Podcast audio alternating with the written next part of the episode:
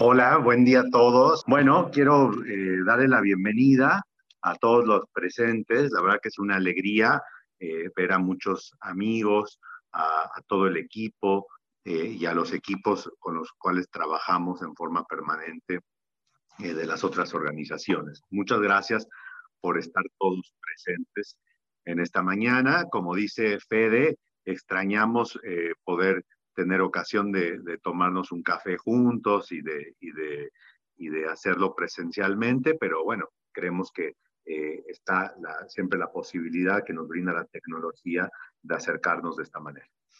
Em, me parece que, que, a mí lo que me gustaría decir para, para dar inicio a esta jornada de intercambio y reflexión son dos temas que me parecen esenciales. El primer tema es que hoy vamos a eh, darle voz con nuestras presentaciones eh, a las personas que, que, acompañamos a través de nuestros programas, ¿no? Y estas voces eh, son parte de, de, un sector de la sociedad que habita en las periferias, ¿no? Y cuando hablo de las periferias, eh, me, me, refiero a dos conceptos esenciales que trabajamos mucho en León por una parte, eh, las periferias geográficas, ¿no? no solamente de las ciudades, de donde nos toca trabajar, sino también en el interior del país. En un país que, como muchos países eh, latinoamericanos, es centralista y que muchas veces está enfocado en las ciudades más grandes, en las ciudades capitales. Y por lo tanto, eh, nosotros al trabajar en el interior del país, estamos trabajando con gente que no siempre tiene acceso em, a diferentes recursos, a diferentes tecnologías, a diferentes programas para poder superar sus vulnerabilidades. Por otra parte, trabajamos eh, con, una población, con destinatarios, que viven en también periferias existenciales. Y creo que es importante aquí el concepto de la periferia existencial, en el sentido de que nosotros tenemos que salir de nuestro centro y tenemos que eh, salir al encuentro en estas periferias. Em, poder cambiar el concepto del, centralismo, no solamente político, sino también existencial, y poder entendernos a nosotros eh, como agentes de ese cambio. ¿No? y que, al salir al encuentro en las periferias podemos realmente em, transformar la realidad de todas aquellas personas que eh, han vivido muchos años em, en situaciones muy complicadas y que, que con esta transformación pueden cambiar sus vidas. Em, este es el, concepto de, de, pobreza que manejamos y está centrado especialmente en la educación. Y me parece esto fundamental porque cuando hablamos de encuentro, cuando hablamos de, alianza, siempre nos vamos a enfocar en el, en el acto educativo, pero en un acto educativo completamente amplio y que se basa en la transformación de realidades. ¿no? Em, creo que, es importante resaltar que, al decir que, estamos rescatando las voces, Em, de, muchas personas a las cuales acompañamos en, nuestros programas, también es importante destacar que hoy muchas de esas personas no nos pueden acompañar justamente por las dificultades de eh, vivir en, esta situación eh, de vulnerabilidad. Em, creo que entonces nuestro rol como organización de la sociedad civil es doblemente importante porque realmente tenemos que ser buenos representantes de las voces de todas estas personas y poder llevar a cabo esta transformación de la cual hablamos. En segunda instancia, me gustaría resaltar el tema de las redes y, las alianzas, ¿no? que es el centro y la, temática de la, jornada de hoy.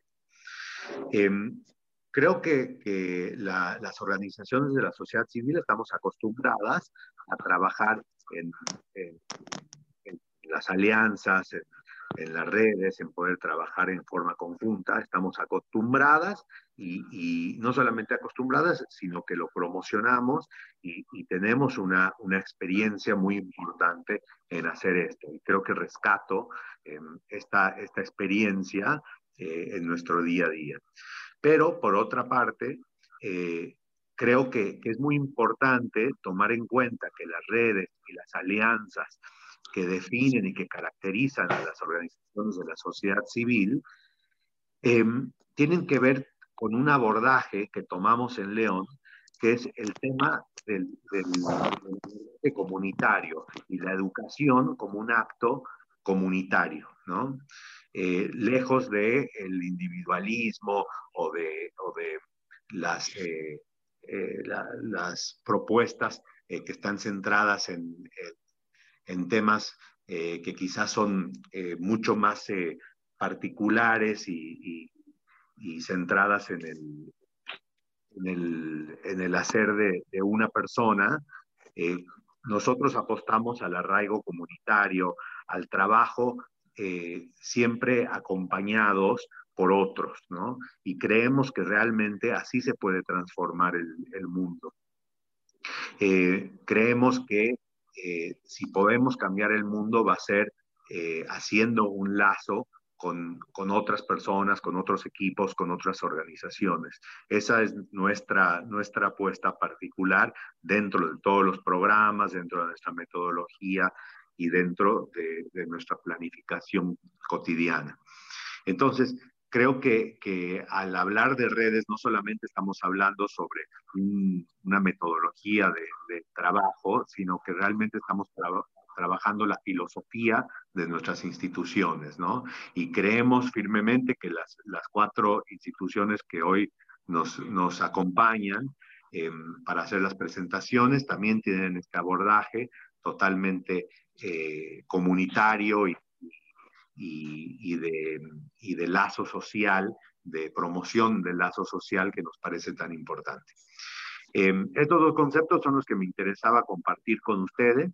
Eh, creo que, que, el trabajo que ha hecho Fundación León con sus diferentes aliados ha sido realmente invalorable durante un año tan complicado como ha sido el año 2020. Eh, creo que eh, realmente es un trabajo que se puede destacar por diferentes razones, pero sobre todo porque ha sabido y ha podido mantener estas alianzas que son tan importantes y que implican eh, crear una comunidad. ¿no? Y creo que esta creación de, de la comunidad, en donde todos estén incluidos, en donde todas las voces estén incluidas y en donde las periferias pueden ser parte del centro, es el objetivo que tenemos todos. Y, y en este movimiento eh, eh, que, que, implica el hacer una comunidad, Em, vamos a eh, tener en cuenta como factor principal el tema de la educación. La educación como agente movilizador em, y, como, y como acción transformadora de, del individualismo, del, del egoísmo, hacia la comunidad y hacia el lazo social. Así que les doy la bienvenida a todos. muchísimas gracias por, por participar y no quiero robarle más tiempo a los disertantes, así que les paso la palabra. Muchas gracias, Diego. Eh, bueno, también quería compartir la agenda que tenemos para hoy. Eh, vamos a intentar respetar los tiempos. Están viendo mi pantalla. Les quería contar cómo vamos a vivir la jornada en dos mesas, una mesa que tiene que ver con educación, eh, en donde vamos a presentar el programa Futuros Egresados y el programa Kitty. Después vamos a tomar un break de 10 minutos y vamos a volver con la segunda mesa, Inclusión y Cuidado, donde presentaremos el programa de Incapacidad y el programa de CEIME y mayores en acción. A las 10 y 50 vamos a intentar llegar al cierre para las 11, el de jornada. Eh, bueno, yo retomo algo que ha dicho Diego que me parece fundamental. Hace tres años decidimos comenzar este espacio de forma de en donde está habiendo algunos participantes, muchos ya nos van acompañando desde los inicios, eh, intentando visibilizar lo que hacemos a lo largo del año y también de poder pensar junto con otros cómo mejorar y contarles eh, a otras organizaciones que. Eh, es fundamental para nosotros ese intercambio, por eso cada presentación va a tener 10 minutos y después vamos a abrir un espacio de 5 minutos para preguntas, reflexiones eh, y también algunas sugerencias. De todos modos, va a estar abierto el espacio del chat para poder ir dejando las preguntas o algunos comentarios. Bueno, para dar inicio, eh, como decía Diego, uno de nuestros ejes fundamentales es la educación eh, como, como, esa acción transformadora de la realidad y de las personas. Eh, entonces vamos a contar algunos programas que nosotros venimos escuchando desde hace un tiempo en Fundación León. Vamos a comenzar por los adolescentes.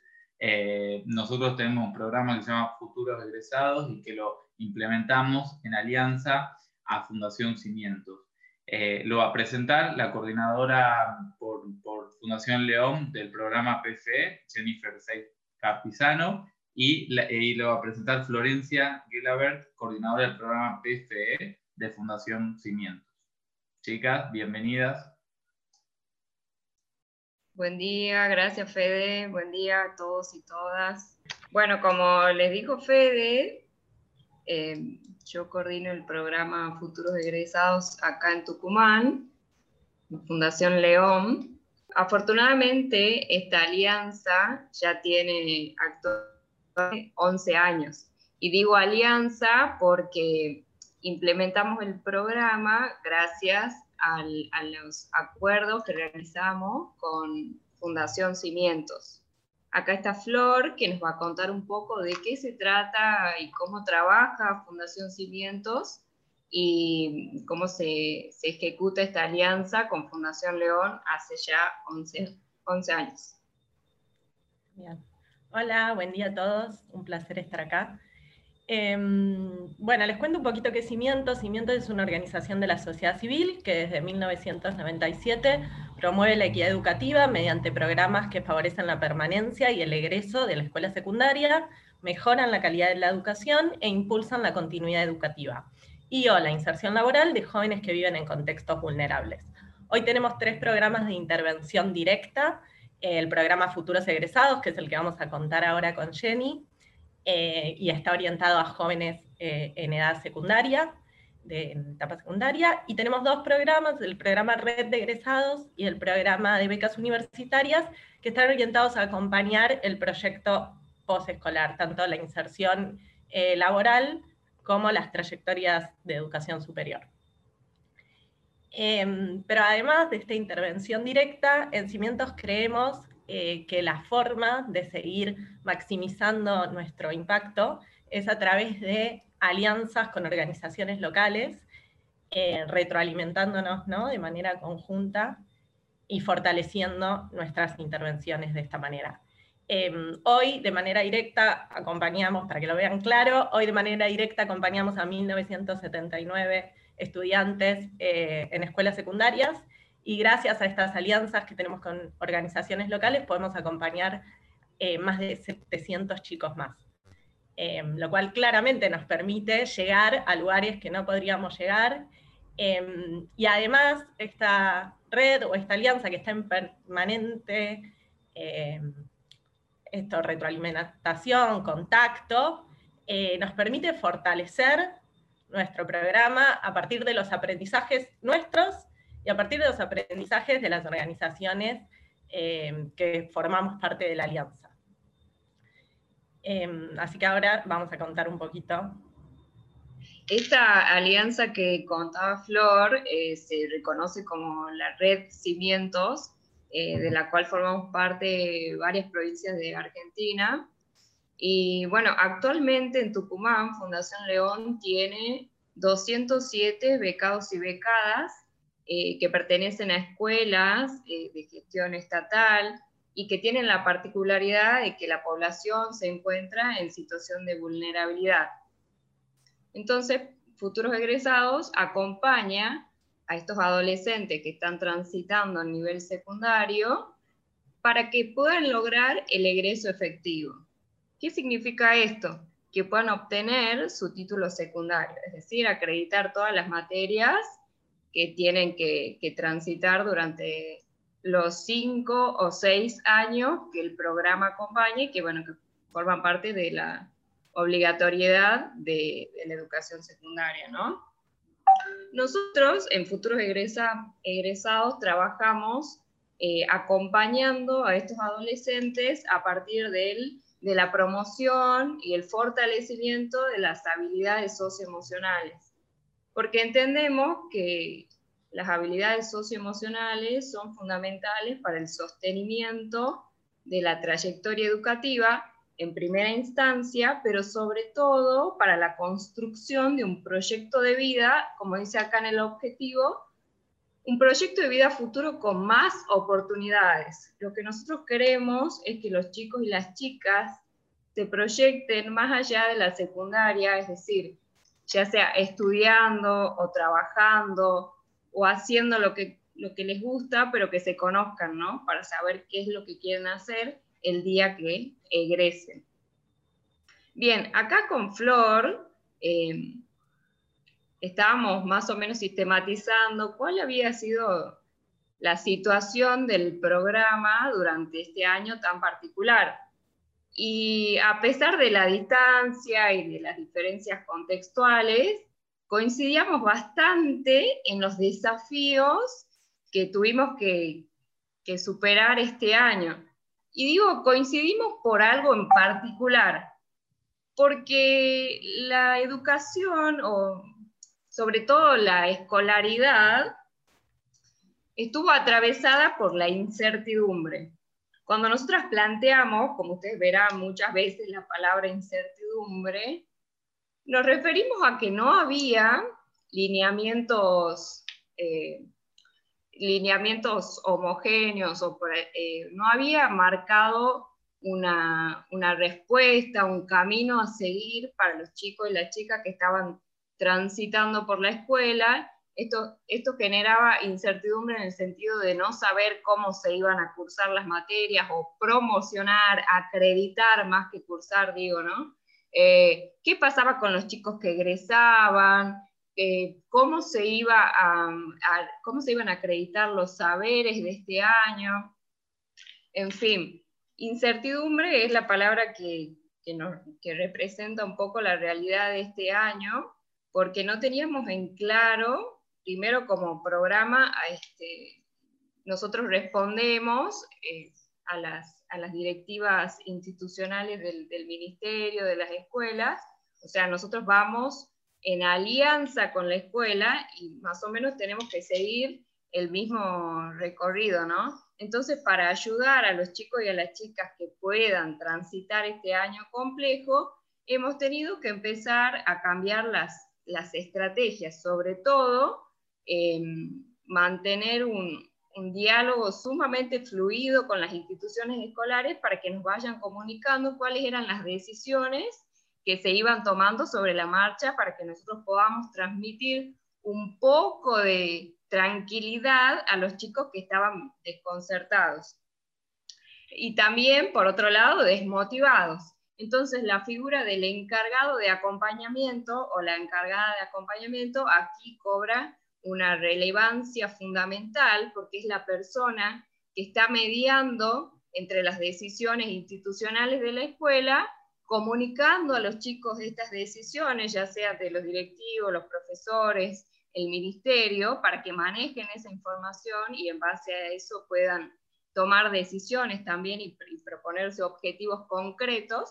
Entonces acá en la figura del encargado se destaca en un año en el que teníamos que ir eh, tomando decisiones sobre la marcha sin olvidar cuáles son esos objetivos a largo plazo que hacemos que los chicos trabajen eh, de manera progresiva. Y en base a estos desafíos, que con Flor hablamos que eran sumamente parecidos, nosotros tuvimos que cambiar la estrategia, como les decíamos hace rato. Un poco les va a contar Flor cómo trabajamos este año. ¿Cómo nos adaptamos? Sí, eh, en marzo, el 19 de marzo creo, si no recuerdo mal, bueno, pasamos a aislamiento, ahí con las entrevistas, las primeras entrevistas del año a medio camino, em, y tuvimos que adaptar. En ese momento pensamos que para un ratito, luego nos dimos cuenta que iba a durar todo el año eh, y por suerte pudimos tener rápida capacidad de respuesta e ir como mejorando a medida que pasaba el año y llenándonos de herramientas. Em, tuvimos que adaptar todo el acompañamiento que nosotros solemos hacerlo de manera presencial y adentro de las escuelas, lo tuvimos que pasar a modalidad virtual, utilizando diversos formatos y plataformas y adaptándonos también a los dispositivos y a las posibilidades con las que contaban cada uno de nuestros estudiantes, que no siempre eran las mismas o las mejores o las óptimas. Eh, trabajamos con los responsables adultos para poder acompañar la nueva organización en la casa, despejar miedos, incertidumbre, nos volvimos también referentes de estas familias eh, para asesorarlos en trámites necesarios, apertura de cuentas, solicitud de bolsones de comida, asistencia de emergencia, sobre todo los primeros dos meses. Eh, multiplicamos los contactos con los estudiantes para estar aún más cerca eh, y para poder sostener el vínculo y la dinámica. durante los primeros meses del año nos concentramos en la contención y en la escucha frente a la incertidumbre. Cuando la situación se volvió un poquito más estable, Em, ya pudimos por ahí fortalecer otros aspectos del programa, ¿no? Pero sobre todo los primeros meses em, fue esto que contaba Jenny, como este desafío de volvernos referentes o llevar un poco de claridad frente a una incertidumbre total y hacer de puente entre la escuela y los estudiantes. Em, y sobre todo, abrazamos nuestra metodología de trabajo, fortaleciendo en los jóvenes el desarrollo de habilidades socioemocionales que las necesitaron más que nunca, eh, para poder desarrollar su escolaridad o su continuidad pedagógica con autonomía, con responsabilidad, con compromiso, eh, autorregulación del aprendizaje, de sus emociones, como todas se pusieron en, evidencia, algunas más, otras menos, eh, pero pudieron ponerlas en juego desde otros lugares también y, y ayudarlos o acompañarlos en ese poner en juego las habilidades desde otros lugares o en otro contexto. Y por supuesto adaptamos la modalidad y el contenido de los encuentros de intercambio y capacitaciones del equipo de encargados de acompañamiento para ajustarnos a las necesidades eh, que el contexto les demandaba, lo que necesitaban hoy para poder acompañar a esos estudiantes. Em, bien, para ir cerrando un poco, sistematizamos cuáles son los logros que pensamos que tuvo el programa. Y acá mencionamos que futuro egresado se resignifica y además cobra mucha fuerza este año porque, como decía Flor, somos el puente o los mediadores entre la escuela y los, los y las estudiantes. Como mencionaba también hace un rato Flor, los dos primeros meses de aislamiento fueron bastante complejos para las poblaciones a las que acompañamos, entonces tuvimos que dar respuestas de, la índole eh, económica o por ahí este, acompañar a situación extrema de vulnerabilidad con respecto a la satisfacción de las necesidades básicas de los chicos y de las chicas. Afortunadamente, gracias a las alianzas que tiene la fundación, que tienen las fundaciones, pudimos dar ese tipo de respuestas. Además, como mencionaba Flor, pudimos adaptarnos al contexto, a la modalidad virtual, y sostener los espacios de intercambio que estaban planificados para este año, por ejemplo, la jornada anual de becados y de becadas. Eh, también participamos de la jornada de la red Cimientos, en las que compartimos con chicos y chicas de toda la Argentina. Eh, también sostuvimos espacios de, acompañamiento y orientación a, los egresados de este año. Tenemos dos cortes grandes de, de egresados que, que bueno, este año sería su último año de escolaridad obligatoria, así que nos enfocamos mucho en acompañarlos y acompañarlas para que tengan claridad en lo que quieren hacer el año que viene. Em, además, destacamos que el programa creció demasiado este año en cuanto a la incorporación de becados y de becadas, ¿sí? Más allá de, de ser un año complejo, Fundación León pudo pudo incrementar el número, el, número y la cantidad de integrantes de este programa. Empezamos a trabajar con la escuela Amado Curi de los Vázquez. También tenemos nuevos becados y becadas en la escuela Petrona de Adami, nuevos becados y becadas en la escuela San José. en Bellavista también. Entonces creció demasiado el programa, afortunadamente, por, los esfuerzos sostenidos del equipo y de la fundación. Además, este año nos enfocamos en lo que es la sistematización de datos, obviamente también en el relevamiento para poder dar cuenta de cómo el programa trabaja, ¿sí? Y bueno, este, por último, eh, por último y no menos importante, también tuvimos la posibilidad de compartir con, con los y las encargadas de acompañamiento de toda la red Cimientos, es decir, pudimos eh, tener espacios de intercambio y reflexión con otros encargados y encargadas para construir nuevos saberes y perspectivas, nuevas respuestas para este contexto. Así que bueno, en fin, un año con muchos desafíos, pero así como ustedes ven también con muchos logros, que bueno, afortunadamente estos espacios también te dan la oportunidad de, reflexionar y de sistematizar eh, el, el, trabajo ¿sí? de todo un año.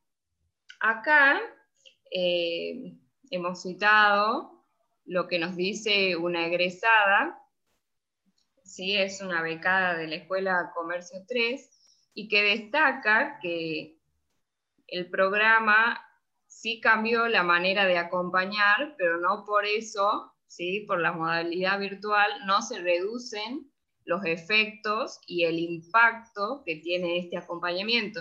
En un año tan complejo en el que ella está transitando su último año de secundaria, agradece el acompañamiento de su encargada en particular y del programa en general, porque dice que le brinda las posibilidades para, para poder saber qué es lo que qué es lo que ella desea hacer el año que viene y poder obtener algunas respuestas y a tantas preguntas que se ha ido generando este año, ¿no? Así que bueno, esto es como una de de las retribuciones más grandes que tenemos, las voces de nuestros becados y becadas.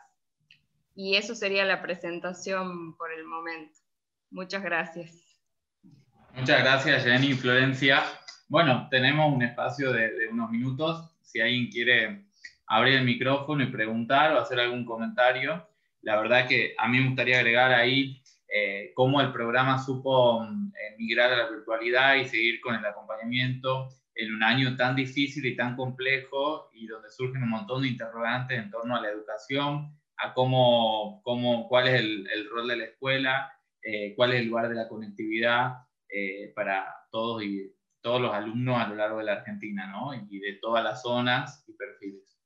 Eh, así que bueno, me parece que, que, es muy interesante el trabajo que, han podido hacer y las lecturas que se han ido dando en torno a este programa y sobre todo al rol que está teniendo la escuela, la educación en este año, ¿no? Fede, hago, hago yo una pregunta. Soy Maggie, ¿cómo, ¿cómo les va? Ya que está Matilda saludando de fondo, perdón. Em, bueno, primero felicitaciones, la verdad que es una enorme alegría saber que este programa ya lleva 11 años, así que eh, nada, felicitaciones. Perdón, antes que, sigas hablando, quiero presentarte. O sea, ah, es, la fundante de esta alianza eh, en su momento y por el rol que tenía, eh, logra, y también es tucumana de origen, logra hacer la alianza entre Fundación Cimiento y Fundación León allá hace 11 años, eh, con una primera escuela con 30 alumnos, y bueno, hoy producto de, esa acción que habían decidido, llegamos a este punto, ¿no? Así que gracias Maggie por eso. Eh, actualmente es directora de Navarro Eso, como ven, eh, seguimos buscando, desde donde esté y con el sombrero que esté, seguimos buscando trabajar juntos, porque la verdad es que celebro enormemente el trabajo de Fundación León. O más allá de eso, vos hablabas, Fede, de la conectividad, ya lo vamos a ver cuando contemos un poco con Constanza nuestro programa también y, y lo que hicimos juntos este año con personas mayores pero el tema de la conectividad pasó a ser casi central en, nuestras intervenciones y ahí me encantaría que me cuenten como los desafíos que encontraron, con qué situación realmente se encontraron en las escuelas y con los chicos em, y cómo pudieron sortearlas. Bien, bueno, la verdad que En cuanto a la conectividad, nosotros al inicio del aislamiento hicimos un relevamiento para conocer cuál era la situación concreta de los becados y las becadas y nos damos con que el 48% de nuestros becados em, no tenía un teléfono móvil con conectividad, es decir, no tenían wifi ni abonos. Entonces se manejaban con datos prepagos y bueno, esto generaba que no estén constantemente conectados, ¿no? Sumado a que eh, no todos contaban con, con, un dispositivo siquiera en la casa y, a que, y hay muchas, muchas familias que solamente tienen uno para todos los hijos y las hijas.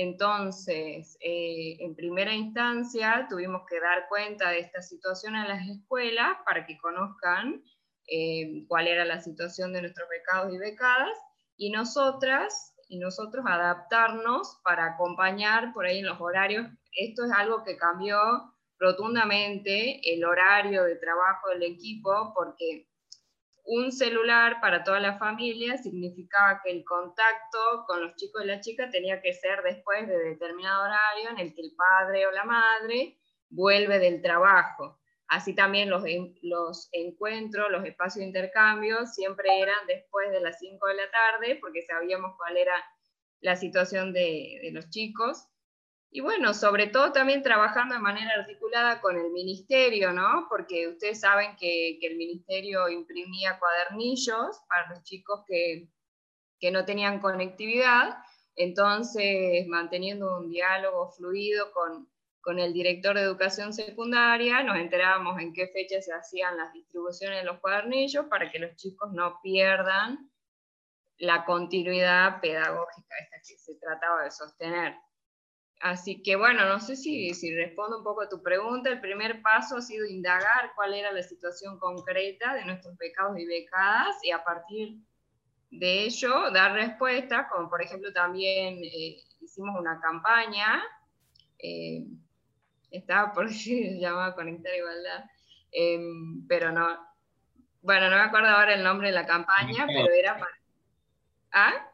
Conectados. Bueno, Sí, era para, para, ver y gestionar dispositivos para los chicos y las chicas, y bueno, logramos conseguir algunas computadoras, tablets, celulares, que llegaron a, a, los respectivos becados y becadas. Y bueno, por otro lado, también garantizar que la plata de la beca, porque eso es algo que no mencioné, los chicos cobran una beca económica, que parte de la beca esté destinada al pago de, de los datos para que puedan estar conectados. Muchos se han podido comprar un celular financiado y de hecho pagan mes a mes con la beca el celular. No, y otra cosa para agregar por ahí a todo lo que dice Jenny, que también lo, lo compartimos y sobre todo estos cambios de horario, cómo nos tuvimos que adaptar a los horarios de los chicos y las familias y la disponibilidad, que por ahí tendemos a pensar que acceso es tener el dispositivo y nos encontramos con que muchos de los chicos por ahí tenían el dispositivo o, o, tenían el dispositivo que no era, sí tenían una posibilidad de acceder, pero por ahí hacer un trabajo en Word para el cole desde el celular es súper complejo. Nos encontramos con chicos que no sabían leer o descargar PDFs o qué programas necesitaban para descargarlo no sabían escribir un texto en Word, no sabían adjuntar un archivo, todas cosas que las escuelas le estaban pidiendo para poder cumplir con sus tareas escolares. Y mm, los encargados de acompañamiento tuvieron que hacer las veces eh, de profesor de computación o de informática em, para poder acompañarlos en estas pequeñas cosas. Generamos tutoriales también para poder acompañarlos en esto. Pero eso es importante, como no solo es tener internet o tener el dispositivo, es saber usarlo y saber usarlo para lo que lo necesitan. Eh, y ahí encontramos grandes inequidades en, los grupos de estudiantes. Perfecto. Muchas gracias, Florencia y Jenny. Eh, sé que había levantado la mano Norberto Kleiman. Gracias por la invitación. Me, me, da mucho gusto poder estar hoy acá participando, escuchando, como siempre, que hace Fundación León este, eh, eh, bueno, más allá de que hubo aciertos y desaciertos a nivel nacional el manejo de, la pandemia y la cuarentena, que la cuarentena eh, eh, nos ha afectado de alguna manera, de una manera u otra a todos, creo que ha afectado especialmente o particularmente a los chicos del tema de, del aislamiento y del distanciamiento. Entonces quisiera saber si si en algún caso se encontraron con algún tipo de eh, situación, de caso si lo hubo, si pudieron de alguna manera darles algún tipo de, ayuda y apoyo. Em, te escuché un poco cortado, pero la pregunta es de qué manera acompañamos a los becados y becadas que en algún momento tuvieron COVID. Eh, no, eh, no, no, algún tipo de, no, no, algún tipo de, de problema psicológico, digamos, por el aislamiento y, el ah. encierro. Sí. Em, bueno, nosotros tuvimos algunos casos de, de suicidio en las familias, por ejemplo, eh, que, impactan de manera muy fuerte en la subjetividad de los chicos.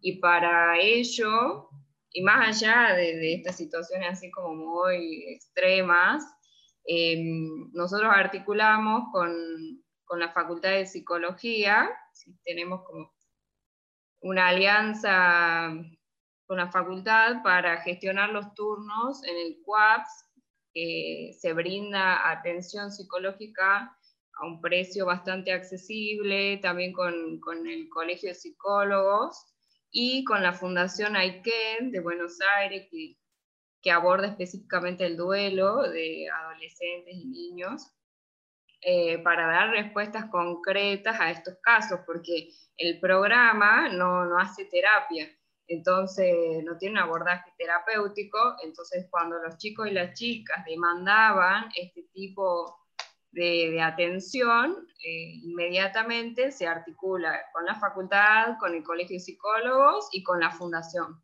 No sé, Flor, si quieres aportar algo más eh, no, más o menos es en la misma línea. El acompañamiento que hace Cimiento es un acompañamiento educativo, eh, PFE, eh, tanto en Cimientos como en León, y todo el abordaje de otro tipo de situaciones que obviamente entre el vínculo del tutor con el estudiante, eso se identifica, em, se trabaja en articulación con otros actores que estén preparados para abordarlo y tengan las herramientas para hacerlo.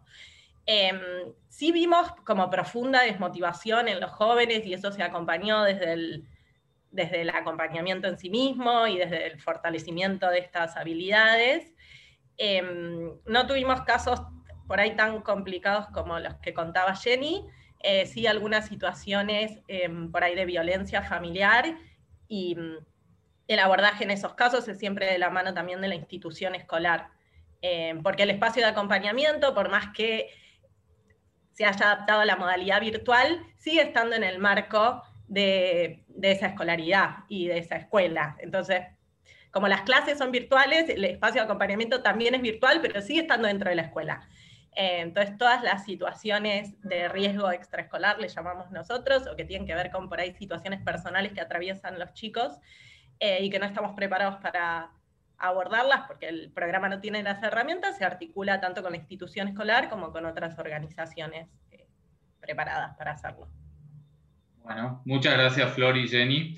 Eh, por cuestiones de tiempo, si, quieren, si tienen otra pregunta o consulta, las pueden dejar en el chat. Vamos a pasar a la siguiente mesa eh, en este panel de educación. Tiene que ver con un programa que implementamos hace un año y medio en alianza con AMIA, Asociación Mutual Servita Argentina. En esta ocasión lo va a presentar coordinador de nuestro programa, Daniel Pescue, junto a la coordinadora nacional del programa HIPPI de AMIA, Laura Guardia. Bienvenidos y muchas gracias por estar. Hola, buenos días. Primero, muchas gracias, Lau, por estar.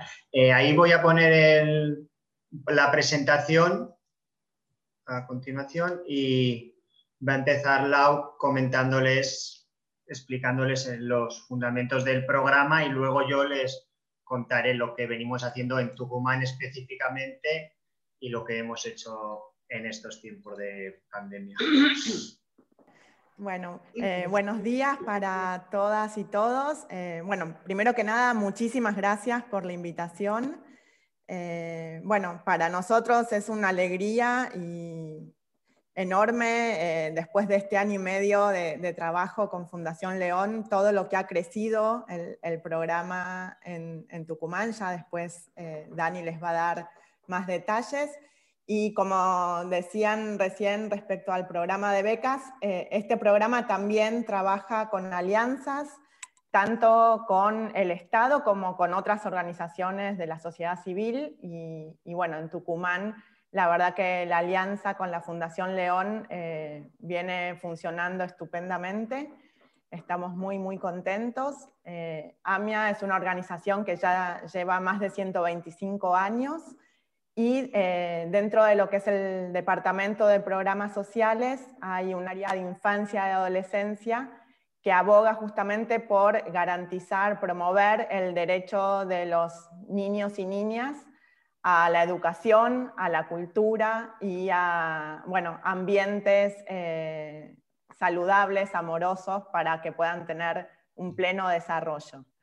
Eh, a diferencia del programa anterior, en este caso está enfocado en la primera infancia. Se trabaja con familias, con niñas y niños de 2 a 5 años y también es un programa que es parte de una red internacional. Ahí Dani nos estaba mostrando la siguiente filmina, donde aparecen todos los países que son parte de la red internacional de Hippie.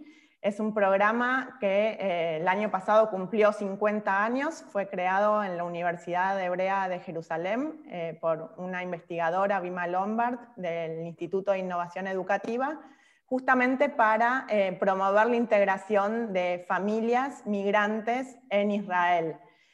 El programa tuvo tan buenos resultados que se convirtió en política pública en Israel y después se fue difundiendo. Eh, Hillary Clinton lo llevó a Estados Unidos, hace, ya el año pasado también se cumplieron 30 años del programa en Estados Unidos, y así de a poco se fue difundiendo, y AMIA lo trajo a la Argentina hace 11 años. Eh, comenzamos con una experiencia piloto en la ciudad de Buenos Aires y de a poco fuimos creciendo eh, en alianza con el gobierno de la ciudad de Buenos Aires. Trabajamos también con el programa junto a la Fundación Navarro Viola, que está hoy acá, con la Secretaría Nacional de Niñez, Adolescencia y Familia y varias organizaciones de la sociedad civil y, como decían, desde hace un año y medio en Tucumán. Pero realmente eh, trabajar en red es una parte fundamental del programa eh, y construir red, construir red tanto internacionalmente y compartiendo experiencias internacionales como a nivel local y como a nivel de las comunidades. Se trabaja mucho también para fortalecer las redes a nivel local. Eh, hoy está en más de 17 países. En, en, América Latina, el primer país donde, donde se desarrolló fue Argentina y hoy estamos ya en tres países y la semana que viene de hecho, vamos a tener un encuentro regional donde va en, castellano, donde vamos a estar los países de Argentina, los, todos los, equipos de Argentina, de Chile, de Paraguay y de Estados Unidos. Bueno, respecto a, qué es lo que hace común, si bien en todos estos países se desarrolla el programa, eh, seguimos un modelo común que tiene, nosotros hablamos de cuatro elementos, eh, es un diseño curricular adecuado al nivel de desarrollo de los chicos, entonces trabajamos con cuadernillos de actividades y libros de cuentos especialmente desarrollados para dos años, para tres años, para cuatro años y para cinco años. Se trabaja con una técnica de dramatización o role-playing como método de enseñanza que lo que permite es acompañar a familias con bajo nivel educativo para que puedan empoderarse como primeros educadores de los chicos. Trabajamos a través de visitas domiciliarias y reuniones grupales. En general se hacen visitas domiciliarias semanales, que esto también Dani después va a hablar, pero ha sido un desafío en este contexto de pandemia. Y el cuarto elemento son tutoras y tutores capacitados de la propia comunidad, eh, lo que bueno, en Fundación León llaman encargados de acompañamiento, bajo la supervisión de un coordinador o coordinadora profesional, que es el rol que eh, asume Dani en este proyecto. Los objetivos del programa son eh, promover el desarrollo de los chicos en la primera infancia en situación de vulnerabilidad, mejorar el rendimiento y los resultados escolares garantizando que tengan trayectorias escolares exitosas y hay muchísima evidencia de cómo el programa tiene impactos en lo que es la educación de los chicos, en cuanto al lenguaje, en cuanto a la matemática, en cuanto a la permanencia y asistencia de los chicos a la escuela. Y estos resultados además perduran en el tiempo. Incluso después en el secundario hay algunos estudios longitudinales y tanto en el secundario como en la universidad estos resultados se continúan. También es fortalecer el vínculo al interior de los hogares y en este sentido también eh, es impresionante los resultados que tiene el programa en mejorar eh, los vínculos y las relaciones entre los adultos y, los chicos en las casas y cómo, por ejemplo, a través de compartir juegos, a través de compartir las lecturas de, cuentos, se generan nuevas formas de relacionarse eh, en, esos hogares. Después, el otro objetivo es concientizar a las familias y brindarles herramientas para que puedan eh, fortalecerse y potenciar eh, su rol de primeros educadores de los chicos, pensando que la familia eh, tiene un rol central en la educación de los chicos, que empieza en la primera infancia y continúa a lo largo de toda la trayectoria educativa. Y por último, fomentar la participación contribuyendo, como decíamos, al desarrollo de comunidades más fuertes y activas. Ahora Dani les va a contar un poco más de la experiencia que desarrollamos eh, desde hace un año y medio en Tucumán. Ahí vemos una mamá eh, con eh, un libro de cuentos, el primer libro de cuentos que se entrega en tres años, Federico no presta. Muchas gracias, Lau. Eh, como veníamos diciendo, nosotros empezamos el programa Hippie, llegó acá a Tucumán hace ya un año y medio, gracias a la alianza que establecimos entre AMIA con Fundación León. Eh, lo que nos transmite AMIA es la capacitación y transferencia metodológica. Como ha explicado Lau, el programa Hippie eh, se viene implementando en distintos países tiene una metodología, un abordaje de trabajo determinado. Entonces, gracias a esta, a esta articulación nos ha permitido eh, implementar la metodología en, en Tucumán. Además, bueno, el acompañamiento también viene de la mano del monitoreo de equipos. El equipo de AMIA nos acompaña cada vez que queremos empezar en un barrio, buscamos a los encargados de acompañamiento y en primer lugar se hace una capacitación para explicar, transmitirles a los encargados de acompañamiento eh, la metodología, cómo abordar el trabajo y un monitoreo continuado a lo largo de los 10 meses de trabajo que se hace el acompañamiento en cada periodo a cada grupo de familias. Además, con lo que respecta al desarrollo de la búsqueda de fondos y estrategia de venta de programa, ya que eh, esto tiene unos costos en lo referido sobre todo a los materiales que les damos. A cada familia se le da semanalmente un cuadernillo de trabajo en soporte papel para que puedan hacer las actividades, además de libros de lectura, material de librería para que puedan llevar a cabo las actividades ahí tenemos un mapa para que se hagan una idea de dónde está ahora mismo el programa FIPI. Empezamos en La Cartujana, que es la zona donde viene trabajando la Fundación León desde hace ya más de 15 años. se ha ido trabajando con distintos programas y ahí fue la primera experiencia con, con el programa FIPI. Eh, hace ya un año y medio. Ahora estamos ya con la segunda, el segundo año de trabajo. Hasta tuvimos una graduación virtual, ¿no es cierto, Dani? Cierto. Finalizamos en junio. en junio. En junio hicimos la graduación de manera, de manera virtual. Y bueno, y ahora pronto, dentro de un mes, tenemos la segunda graduación que es de Orcomolle, también Estamos viendo a ver si va a poder ser virtual, si presencial con distancia social, pero bueno, también dentro de un mes tenemos ya otra graduación.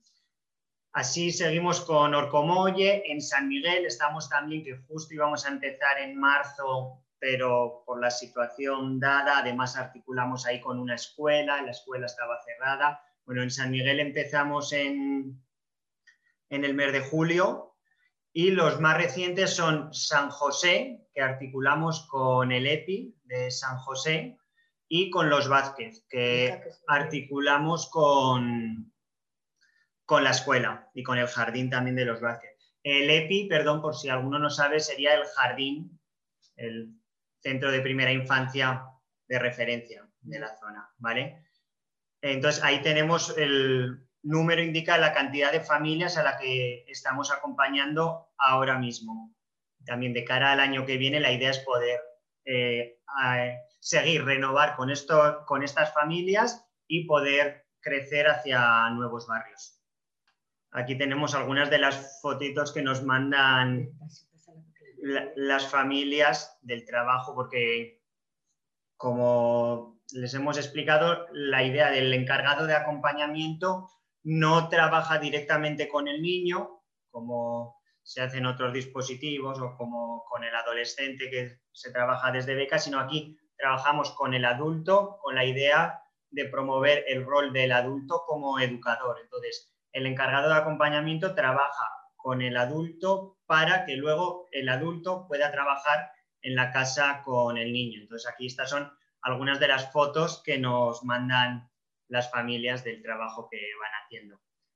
Y bueno, igual que pasó con becas y con, nos ha pasado con todos los programas, eh, el programa tenía un, un, una metodología que la tuvimos que ir reacomodando a, a, la pandemia y entonces migramos todo a lo virtual.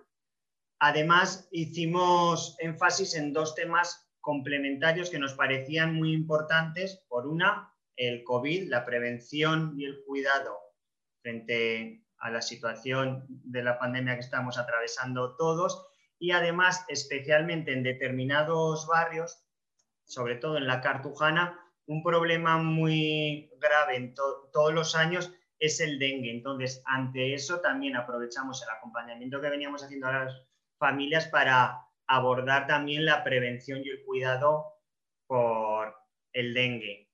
Además, eh, hicimos, participamos en una campaña en articulación con el Banco de Alimentos y otras organizaciones que nos permitió al principio de la pandemia brindar una asistencia alimentaria en algunos barrios.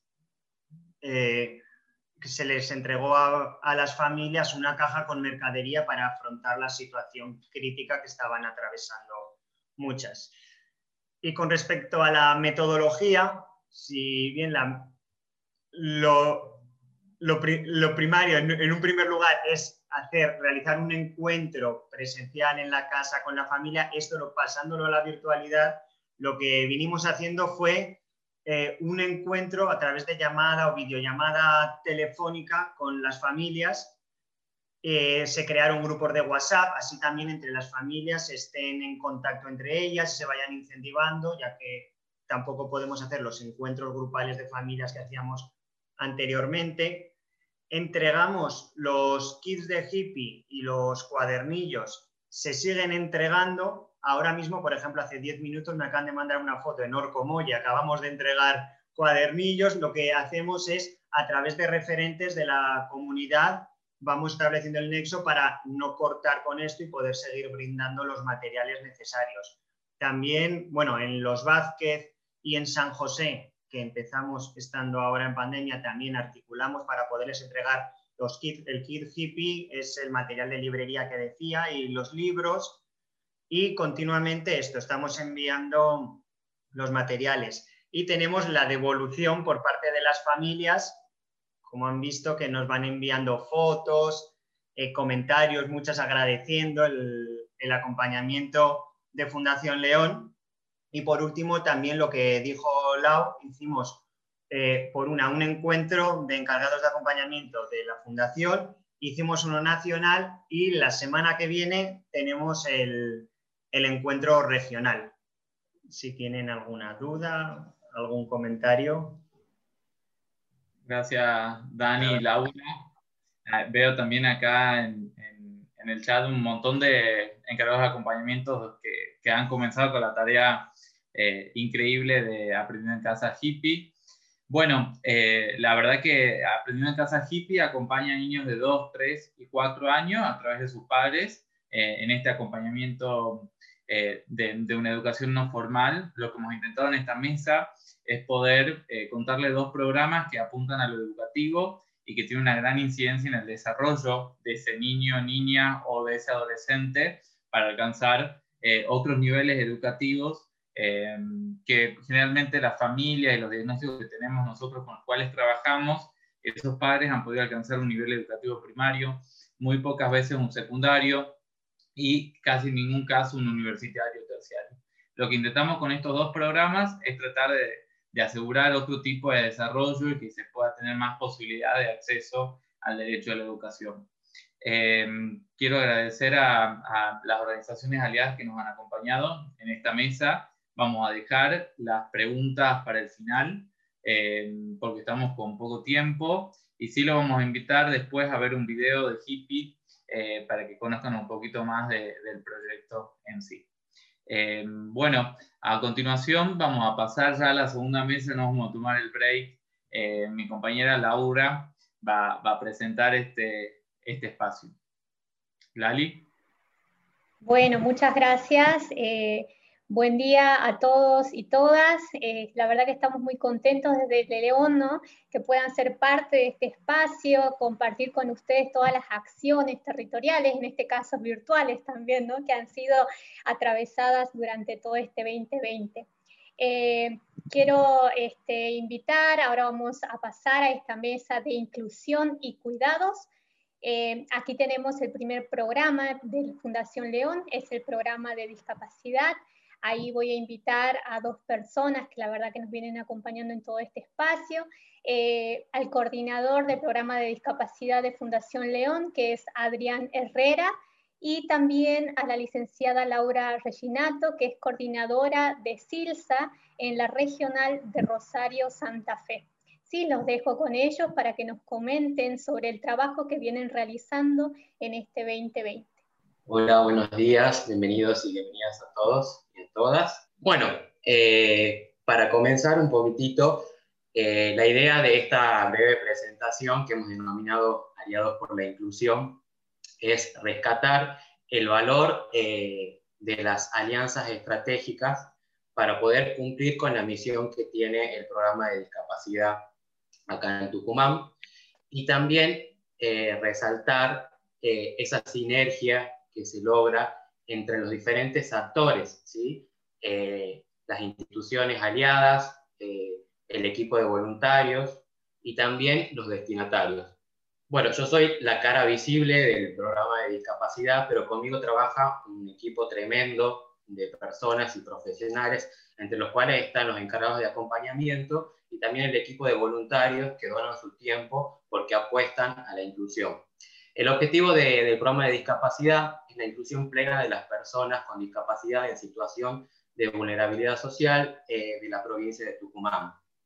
Trabajamos desde un enfoque de derechos y desde el paradigma de la diversidad, en el cual creemos que todos somos diferentes y en los cuales apostamos que la discapacidad no sea la característica que prime en la persona, sino que la discapacidad aparece cuando están estas barreras que le impiden desarrollarse en la vida cotidiana. ¿Y cómo hacemos eh, o cómo llegamos a, a, cumplir este objetivo? A través de proyectos de acompañamiento, un acompañamiento sostenido en el tiempo que están enfocados en el área del trabajo, la salud y la accesibilidad. Y como bien lo decía al inicio, apostando siempre a las alianzas estratégicas. Más precisamente me voy a enfocar ahora en el proyecto de entrega de ayudas técnicas, ¿sí? que tiene que ver con la gestión y entrega de elementos ortopédicos y sillas de ruedas en forma totalmente gratuita a personas con una discapacidad permanente y que no pueden acceder a las mismas. Este proceso es un proceso exhaustivo que implica eh, la evaluación y una prescripción eh, adecuada a las necesidades de la persona. Y esta acción eh, no sería posible sin el trabajo colaborativo con SILSA. Eh, ya que creemos en León que para poder llegar a más, para que el impacto sea más amplio, son muy, es muy necesario el trabajo asociativo. Bueno, y es por eso que, que tengo el honor de, de compartir esta, esta, exposición con la licenciada Laura Reginato, ella es psicopedagoga, trabaja hace 15 años en CILSA, eh, es coordinadora nacional del programa de entregas y elementos ortopédicos, es coordinadora nacional del programa Más Lejos para Llegar a Más, es coordinadora de todos los programas de actuación de CILSA en la regional de Rosario, está muy abocada y muy formada en la prescripción y evaluación eh, de las sillas de ruedas y elementos ortopédicos y además es una persona muy comprometida eh, con la discapacidad. Así que para mí es un honor compartir esta exposición con ella. Así que bueno, le dejo la palabra a, Laura. Bienvenida Laura. Bueno, buenos días a todos. Muchas gracias Adrián por la presentación. Eh, bueno, desde eh, comentarles un poquito eh, qué es ILSA, qué programas lleva adelante y cuál es nuestra misión fundamental en este programa de entrega de elementos ortopédicos. SILSA tiene una visión fundamental hace ya 54 años que trabaja promoviendo la inclusión plena de las personas con discapacidad y personas provenientes de, sectores eh, marginados de la sociedad, como niños, niñas, eh, jóvenes, adultos, eh, en situación de vulnerabilidad social. Desarrolla cinco programas sociales, como es el programa nacional Un Niño, Un Futuro, donde trabajamos en, hogares de día, donde trabajamos con niños en situación de vulnerabilidad social de entre 3 y 12 años, promoviendo la educación, la inclusión y eh, el desarrollo escolar. Eh, el Programa Nacional de Recreación y Deporte, que fue por lo cual SILSA eh, comienza en sus inicios hace 54 años. Ustedes eh, si, nos, si, nos, si lo pensamos hace 54 años cómo se veía y cómo se pensaba la discapacidad, la verdad que ese grupo de personas que eh, formó esta, esta eh, organización pensando en de qué manera estas personas podrían incluirse en la sociedad y lo hicieron a través de, en sus inicios, a través del deporte. El Programa Nacional de Concientización, donde se dan eh, eh, charlas, talleres eh, en espacios educativos, en empresas, para favorecer la inclusión de las personas con discapacidad, dando distintos talleres y promoviendo esta inclusión, ya sea desde el ámbito educativo como desde el ámbito laboral. Eh, y un programa de becas y oportunidades, que en este caso, este programa, nosotros tenemos eh, seis centros de, formación, de, centros de, formación, donde se dan eh, cursos de informática y preparación para el mundo del trabajo, y a su vez un programa de becas donde se da ayuda económica a todas aquellas personas que quieran estudiar y que quieran seguir, personas con discapacidad que quieran seguir sus estudios primarios, eh, perdón, sus estudios eh, universitarios y, terciarios. Se le da un, apoyo y una ayuda económica para que puedan hacerlo y puedan lograrlo. Y el programa eh, en el cual coordino, el Programa Nacional de Entrega de Elementos Ortopédicos, eh, donde eh, a través de sus siete regionales, ya tiene presencia institucional, tiene oficinas en la ciudad de Santa Fe, de Rosario, Buenos Aires, Córdoba, Mendoza, La Plata y Mar del Plata, y nuestros aliados fundamentales para llegar a, aquellos lugares donde eh, Silsa no, cuenta con oficinas, pero sí contamos con, el apoyo, con este trabajo en red de distintas eh, fundaciones eh, en distintas partes del país, en este caso en Tucumán con Fundación León, que ya venimos trabajando hace muchos años y son nuestros, nuestros eh, aliados fundamentales para poder, como decía Adrián, para poder llegar a, mayor cantidad de gente que reciba este elemento fundamental que es una silla de ruedas o un elemento ortopédico.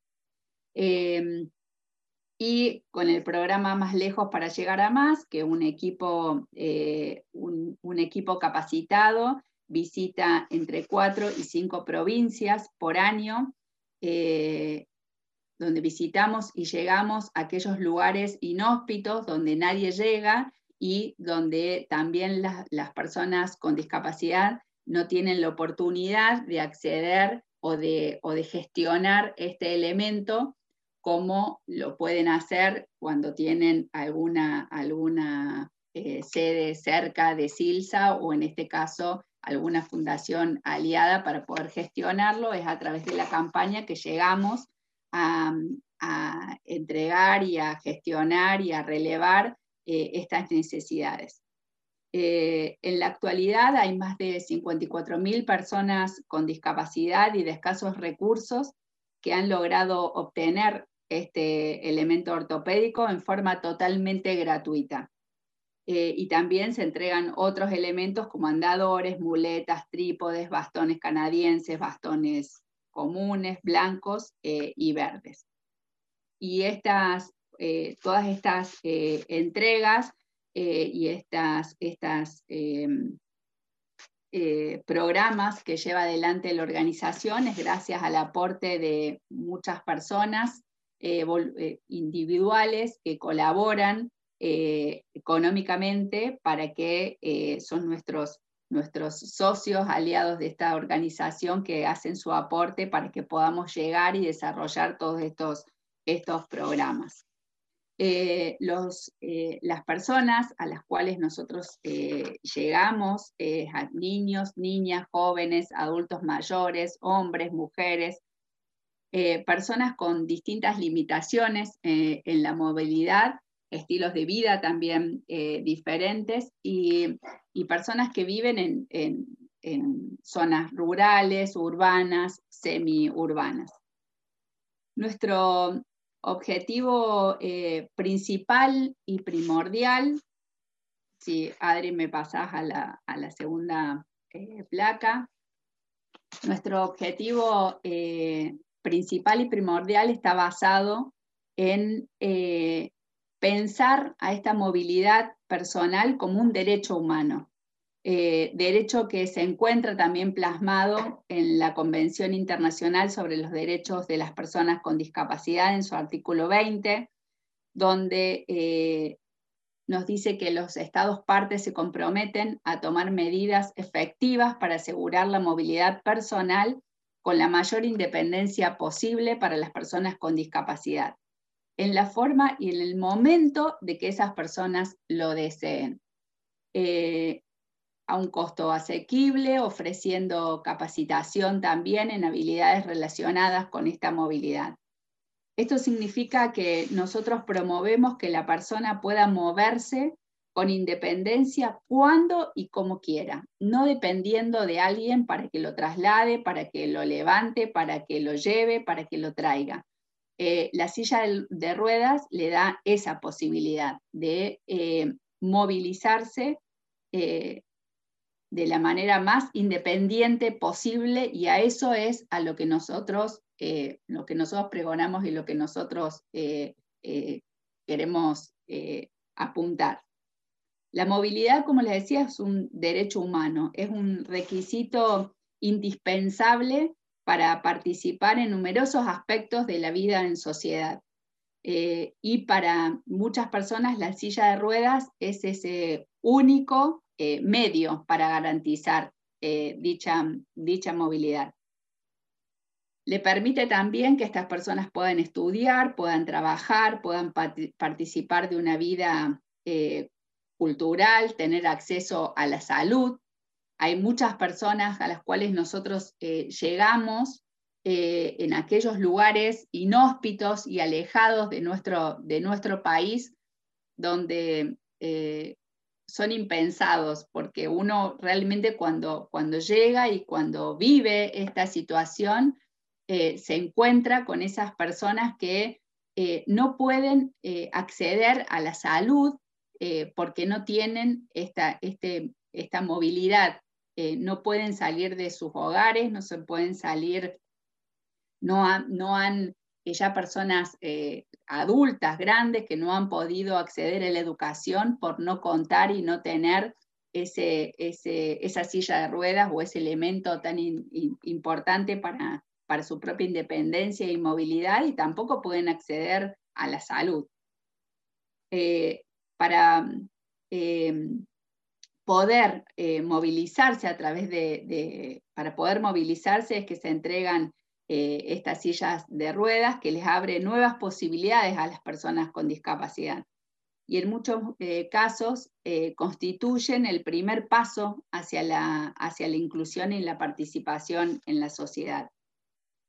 Cuando no se satisface esta necesidad, eh, las personas con discapacidad quedan aisladas sin acceso a las mismas oportunidades que las demás personas.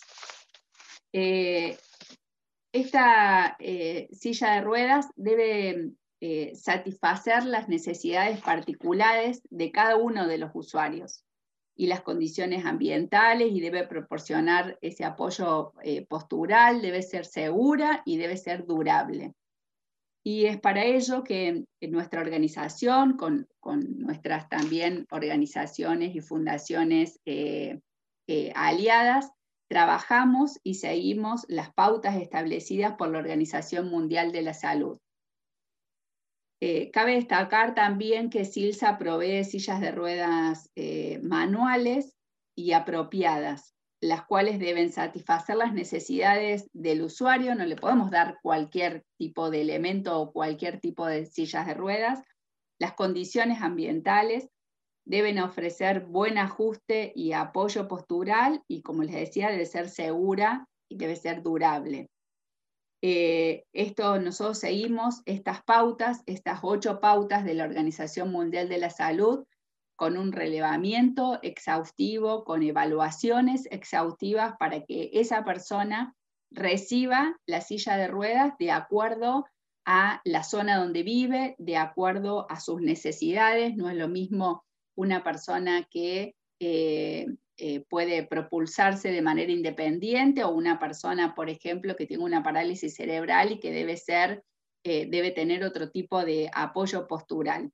Es por eso que, como también comentaba Adrián, es esta evaluación exhaustiva que se hace de cada una de las, de las personas. Y este suministro de la silla de ruedas no solamente abarca la silla misma, eh, que no es más que un producto. Eh, se trata más bien de obtener que las personas con discapacidad sean móviles, se, conserven sanas y participen de, esta vida en comunidad.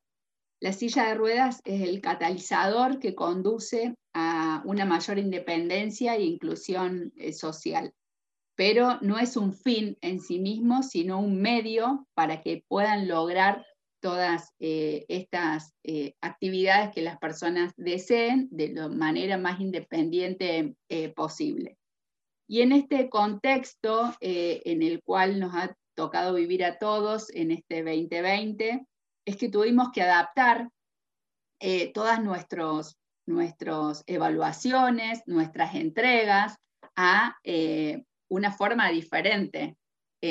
nosotros bueno, a través de eso nuestras evaluaciones fueron de manera virtual, logrando eh, a través de, la adaptación de algún, no sé, algún vecino, algún familiar que tenga conexión de Wi-Fi para que nosotros podamos hacer esta evaluación eh, de manera eh, más, de la manera de poder observar a la persona, hacer esta entrevista para que poder gestionar, eh, relevar, gestionar y entregar esta silla de ruedas que sea la adecuada para cada una de las personas.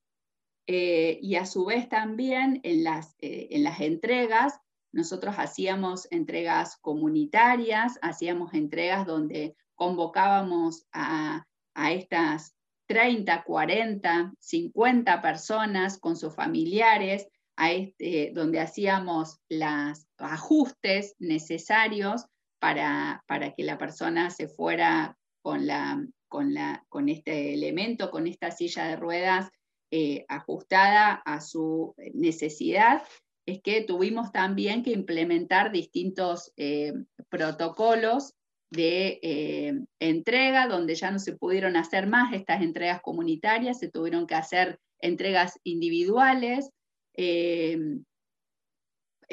con los, apoyándonos también en, una, el acompañante que, que pueda colaborar y ayudar para hacer estos ajustes y esta capacitación que nosotros damos a la hora de la persona también de recibir este elemento, que es otra de las, de las pautas establecidas también a la cual nosotros acordamos y llevamos adelante, que es la capacitación del usuario al recibir esta silla de ruedas. No es solamente el nosotros eh, entregarla de forma masiva, eh, eh, cualquier silla a, las personas, sino que nosotros hacemos este trabajo individual eh, para cada una de las personas que reciba su elemento adecuado y también que tenga la capacitación adecuada para eh, favorecer su postura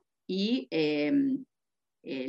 cuestiones también que tienen que ver con el cuidado del elemento ortopédico, el cuidado de la salud, cómo movilizar eh, en, la, silla de ruedas, las transferencias, el mantenimiento de estas sillas y también eh, capacitar en los derechos de las personas con, discapacidad, eh, que es tan importante que ellos mismos conozcan sus derechos. Hay personas que no saben que existe una convención internacional que habla sobre los derechos de las personas con discapacidad y es importante que se vayan de, y este acompañamiento, no tanto eh, desde el primer momento que toma nosotros tomamos contacto con la persona, sino que a lo largo del tiempo también seamos ese, ese lugar donde las personas pueden contar para cualquier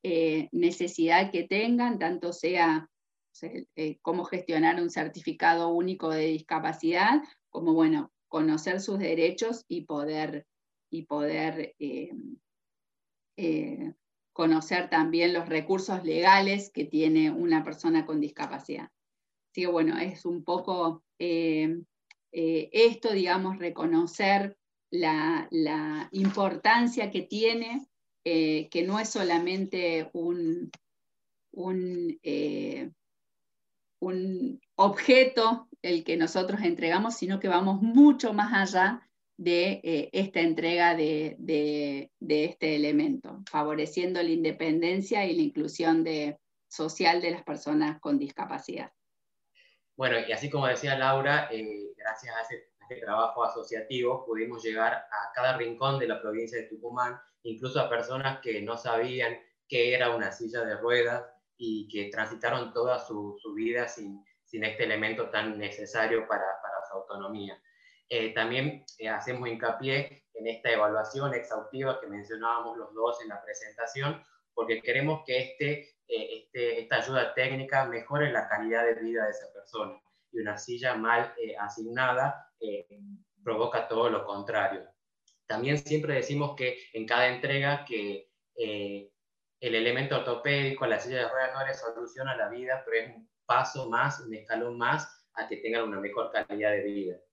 Ahora me gustaría contarles un poquitito eh, de los resultados ante esta situación de pandemia que nos obligó a desarrollar nuevas estrategias, porque eh, la persona con discapacidad, al margen de la pandemia, sigue teniendo sus necesidades y con la situación eh, por el COVID-19, estas desigualdades se acrecientan. Entonces decidimos eh, trabajar para poder continuar acompañando estas historias de vida. Eh, porque ya que, como lo mencionaba Laura también, nuestras actividades eran todas presenciales. Entonces, bueno, decidimos desarrollar la línea inclusiva, una línea en la cual las personas podrían eh, realizar la gestión de los elementos ortopédicos desde su casa, sin moverse de su hogar para mantener el aislamiento social preventivo y obligatorio. Y es así que gracias a este sistema pudimos hacer entregas durante este tiempo de pandemia eh, con un protocolo bastante estricto, eh, como lo mencionaba también Laura, entregas que ya no eran masivas, pero sí eh, individuales, pero lo importante era que podamos seguir acompañando y asistiendo a estas personas. este año pudimos entregar 70 ayudas técnicas, de las cuales fueron 5 pares de muletas, 9 andadores, 6 bastones, entre ellos bastones blancos, bastones comunes, trípodes, bastones canadienses y 50 sillas de ruedas sillas de ruedas comunes, posturales y también sillas de ruedas para instituciones eh, que no contaban con una para, para, sus, eh, para sus lugares. Y creo que este trabajo asociativo permitió que, que todas estas personas puedan tener su ayuda técnica eh, y, así mejorar su calidad de vida. Y esperamos que muy pronto podamos volver, así como esta imagen, a estas entregas masivas, coloridas, llenas de alegría y emoción. Muchas gracias a todos. Muchas gracias, Adrián y Laura. La verdad, un trabajo increíble. Ahí tenemos en el chat también las personas que están compartiendo, ¿no? Sobre su apreciación y sobre lo que han escuchado sobre el trabajo que realizan. Eh, una gran alianza con Silsa, así que agradecidos por que hoy estén siendo parte de estas jornadas. Eh, vamos a pasar entonces próximo, la próxima presentación, ¿sí? Eh, voy a presentar, ahí está, ahí dejan de compartir. Vamos a presentar a la próxima ponencia que va, a hablar eh, Constanza Valls. Ella es coordinadora del programa de Alzheimer, Red Mayores en Acción de Fundación León, junto a Magdalena Sayed. Ella es directora ejecutiva de la Fundación Navarro Viola, es licenciada en Administración de Empresas de la Universidad Nacional de Tucumán, con una especialización en organizaciones sin fines de lucro de la Universidad de San Andrés y una maestría en curso de políticas educativas de la Universidad Titela. Desde hace más de 20 años trabaja en organizaciones de la sociedad civil, liderando diversas iniciativas y programas. También nos acompaña Melanie Peralta Camiña. Ella es asistente de programas de Fundación Navarro Viola, graduada en Derecho de la Universidad de Buenos Aires y posee más de cuatro años de experiencia de trabajo en organizaciones sin fines de lucro. Bienvenidos, bienvenidas, así que les dejo para que realicen la presentación. Bueno, muchísimas gracias Lali. Eh, muchas gracias a todos por acompañarnos y principalmente gracias a Melanie y a Magdalena por estar hoy acá y, poder compartir juntos un, espacio de trabajo que se ha construido durante este segundo semestre. Bien, este, como les decía, bueno, este año logramos eh, consolidar una red de trabajo con Fundación Navarro Viola. Eh, para comenzar les voy a contar un poquito de los ejes de trabajo que tenemos dentro del programa de Alzheimer. En primer lugar, el primer eje de trabajo es el eje de prevención, en donde realizamos eh, diferentes acciones, ¿no? como ser el NeuroGym, tenemos el dispositivo de NeuroGym, con, que son, este, lo que se busca es promover el envejecimiento activo y realizamos talleres de estimulación cognitiva con personas mayores. También tenemos el equipo de voluntariado virtual que se ha consolidado este año, eh, en épocas de pandemia, eh, en lo cual ellos acompañan a las personas mayores desde el mes de marzo. Tenemos también eh, inclusión digital, que si bien no, este año no ha formado como parte de un dispositivo, me parece importante nombrarlo porque en los talleres de estimulación cognitiva realizábamos muchos talleres para enseñar dispositivos tecnológicos a las personas mayores. Eh, también tenemos la inclusión de las prácticas profesionales supervisadas con la participación de las practicantes de psicología de la Universidad Nacional de Tucumán. Tenemos el voluntariado social y eh, contamos con, em, con, bueno, como les decía, ¿no? cada dispositivo de alguna manera viene a, a participar y a acompañar a las personas mayores. El segundo eje de trabajo que tenemos es el de acompañamiento y contención. Eh, dentro de este eje contamos con el dispositivo de grupo de apoyo para familiares y cuidadores de personas con Alzheimer y otras demencias. Eh, dentro de este dispositivo contamos con el espacio de tratamiento no farmacológico para personas con Alzheimer y otras demencias. Contamos con un espacio de asesoramiento personalizado ante cualquier consulta o dudas que tengan los familiares y cuidadores que acompañamos. Y este año incorporamos el ciclo de charlas, ¿sí? que es un espacio de charlas brindados por diferentes profesionales del área de la salud. Y bueno, y como algo no menos importante también es la participación del equipo de este, eh, profesionales voluntarias que me acompañan día a día y que juntas planificamos este proceso de trabajo.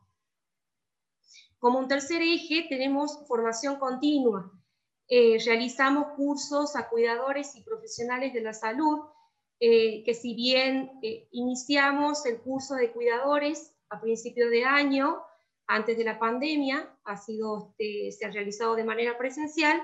Luego de la pandemia tuvimos que suspenderlo eh, y, este, y bueno, pensamos en, otras posibilidades, ¿no? En qué es lo que se podía realizar.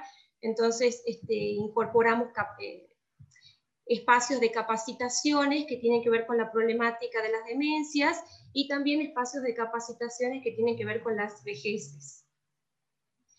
Otro, otro eje de trabajo es el de concientización y sensibilización, eh, que, bueno, donde realizamos espacios, diferentes espacios para trabajar acerca de los estigmas y prejuicios que se tienen este, sobre, sobre las personas con Alzheimer y otras demencias. Este año, eh, por ejemplo, incorporamos las sesiones de Dementia Friends, ¿sí? que permiten generar comunidades amigables con las demencias. También dentro de este eje tenemos el, este, los eventos de Café con Alma, que bueno, aprovecho también para contarles que hoy tenemos el último Café con Alma del año y que va a ser a través del dispositivo de Zoom. Y eh, contamos también con eh, diferentes, eh, bueno, este año, por ejemplo, tuvimos un lema muy importante que me parece también fundamental mencionarlo, que tiene que ver con las demencias, ¿no? con demencia se puede vivir bien. Y a través de ese lema es que, por ejemplo, en el mes de septiembre, que es el mes mundial del Alzheimer, buscamos realizar campañas de concientización, ¿sí?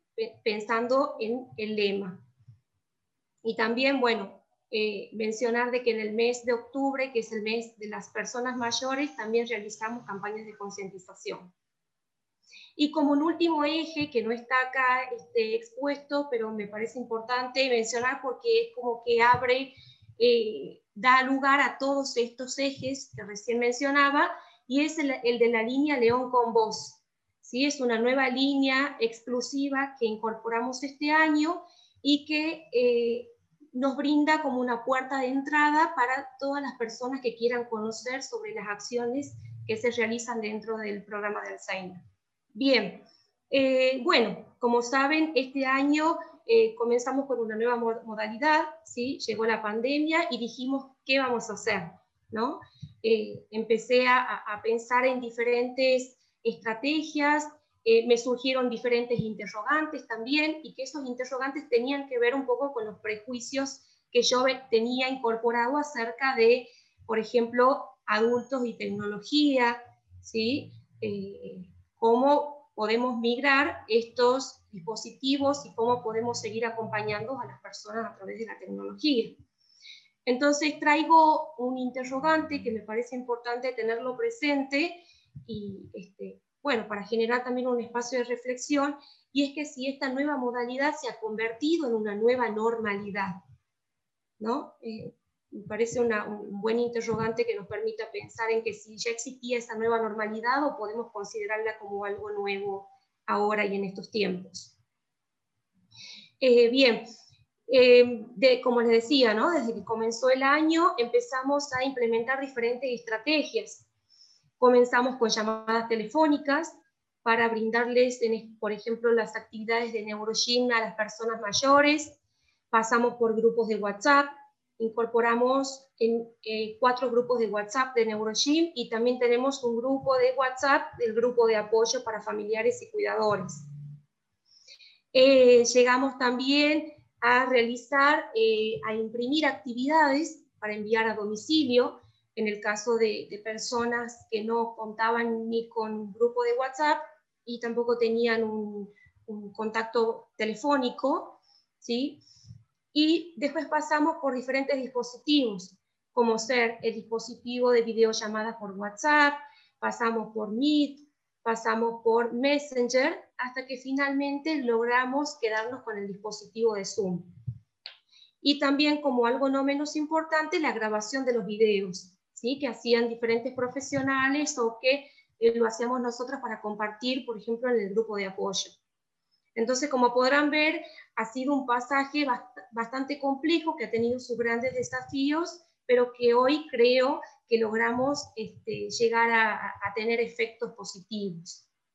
Eh, bueno, un poco lo, como, este, está plasmado en esta pantalla, eh, estos tiempos bastante complejos creo que han traído muchos efectos en las personas, como ser situaciones de angustia, situaciones de soledad, eh, nos pasó que algunas personas viven solas, entonces eh, nos decían, me siento muy sola, quiero que termine esta situación de pandemia, quiero que termine la cuarentena para poder encontrarme con mis amigos, para poder salir a tomar un café, para poder volver a los talleres de NeuroGym o para poder volver a los espacios del grupo de apoyo. Y eso va acompañado de esta situación de incertidumbre, ¿no? de, preguntarse y repreguntarse constantemente cuándo va a terminar esto. En relación a eso, para bajar un poco esa situación de angustia de las familias, realizamos actividades de prevención, ¿sí? prevención este, sobre el COVID y también este, acompañado el dengue que, se ha, surgido mucho a comienzo de año. Y también, bueno, tuvimos situaciones de enojo, ¿no? Ese enojo de, que, iba acompañado justamente de estas situaciones de incertidumbre. Pero no todo ha sido, ha sido negativo, también tuvimos efectos positivos, como ser de que cada persona ha podido comentar de que eh, a través de esta situación o de este contexto han podido encontrarse consigo mismo, ¿sí? han podido descubrir gustos nuevos y han podido también aprovechar esta situación de cuarentena para hacer las cosas eh, del hogar. Por ejemplo, me acuerdo de, personas mayores de los talleres de NeuroGym que nos decían que esta situación ayudó a que se puedan poner al día con su casa. En cuanto a esta modalidad de acompañamiento, ¿sí? a este proceso que ha sido arduo, considero que como efecto eh, ha traído este acompañamiento, no solamente acompañamiento brindando videos o actividades de NeuroGym, sino un acompañamiento en las historias de vidas que cada uno eh, nos, compartía. ¿no? También hemos posibilitado un espacio de escucha, eh, pudimos prestar atención a los deseos particulares de cada uno, eh, pudimos repensar los lazos sociales a través de la virtualidad. Algo tan importante y algo tan nuevo también, ¿no? porque consideramos que lo importante de aquí, de estos espacios, era lo presencial y ese contacto del, del, cuerpo a cuerpo, ¿no? Y en este caso creo que la virtualidad nos trajo un gran desafío. También nos ha permitido romper con las fronteras, ¿sí? Eh, y, por qué digo esto? Porque esta situación de pandemia también nos ha posibilitado que personas de, de diferentes puntos del país y de otros países puedan incorporarse a los espacios de, del programa. ¿sí? Por ejemplo, tenemos personas que nos acompañan de Mendoza, de Córdoba, de Buenos Aires, del sur de la Argentina. En el grupo de apoyo tenemos personas que nos acompañan de Guayaquil, Ecuador y de Uruguay. Y también ha posibilitado incorporar nuevas y valiosas herramientas. Entonces, eh, un poco para enmarcar todo esto que les comento, creo y considero importante que esto se ha dado gracias al acompañamiento, en primer lugar, de las personas que, forman parte de León, tanto de los voluntarios del dispositivo de NeuroGym, voluntarias del dispositivo del grupo de apoyo, el grupo de voluntariado virtual también, de las practicantes de psicología. Entonces considero de que este trabajo no se ha dado en soledad, sino que se ha dado a través de una red de trabajo. Y en relación a eso quería compartirles una construcción que yo hice acerca de la red de trabajo y que da lugar a la presentación de las chicas y que eh, lo que tiene que ver con la red de trabajo supone ir tejiendo relaciones, aprendizajes, complicidades, avanzando de nudo en nudo hasta tener constituido un espacio en común, abierto y diversificado, en el que se pueden ir sumando nuevas iniciativas y propuestas. ¿no? Este, creo que este, esta construcción que he podido hacer de la red de trabajo me permite pensar en todo ese acompañamiento que se ha realizado a lo largo de este año y que, como les decía, nada se dio en soledad. Siempre con ese granito de arena, con esa participación tanto del equipo de León como de los beneficiarios que nos acompañan, logramos construir algo en común. Y que también me parece importante mencionar que no ha sido nada lineal, sino que todo se ha dado como una curva, ¿sí? En el que veníamos bien, bajábamos y no sabíamos cómo continuar y nos surgían un montón de, preguntas, eh, de temores también y que volvía a subir esa curva, ¿no? Entonces, este, bueno, por eso me parecía importante mencionar esto y en relación a la red de trabajo, eh, bueno, contarles de que durante este segundo semestre logramos conformar una red junto a la Fundación Navarro Viola, em, a través de la red Mayores en Acción, ¿sí? para poder eh, enriquecer ¿sí? este trabajo de participación pensada para las personas mayores. Y bueno, es aquí donde le quiero dar la, la bienvenida a Maggie y a Melanie. Perdón, antes de continuar, no quiero dejar de contarles que en cuanto al impacto de acompañamiento, nos acompañaron 92 familias que son las personas que formaban parte de Fundación León y nuevas familias que se han incorporado en este tiempo de pandemia. Ahora sí. Buenísimo. Eh, bueno, gracias Conti por la intro y mm, eh, gracias por el espacio. Eh, vamos a tratar de hacerlo cortito porque sabemos que, ya están todos, estamos todos excedidos, así que simplemente compartirles muy brevemente el trabajo. Somos la red más nuevita, así que todavía no tenemos tanta trayectoria para contar. Esperemos que en el encuentro del año que viene ya podamos eh, contarles más del trabajo conjunto. Bueno, primero solo introducirles brevemente a la Fundación. La Fundación Navarro Viola es una organización de la sociedad civil que trabaja principalmente en dos líneas, promover el desarrollo integral en la primera infancia y transformar la realidad de las personas mayores. Dentro de lo que es nuestro programa de personas mayores, tenemos tres ejes de trabajo. Uno es el envejecimiento, la promoción del envejecimiento activo y saludable. Otro tiene que ver con la difusión de derechos y dar la voz a las personas mayores, esto que Diego, eh, con, esas palabras con las que Diego arrancaba hoy la jornada, ¿no? Este, la importancia de dar la voz. Bueno, en, en el caso de las personas mayores, Fundación Navarro Viola tiene especialmente un programa para eso.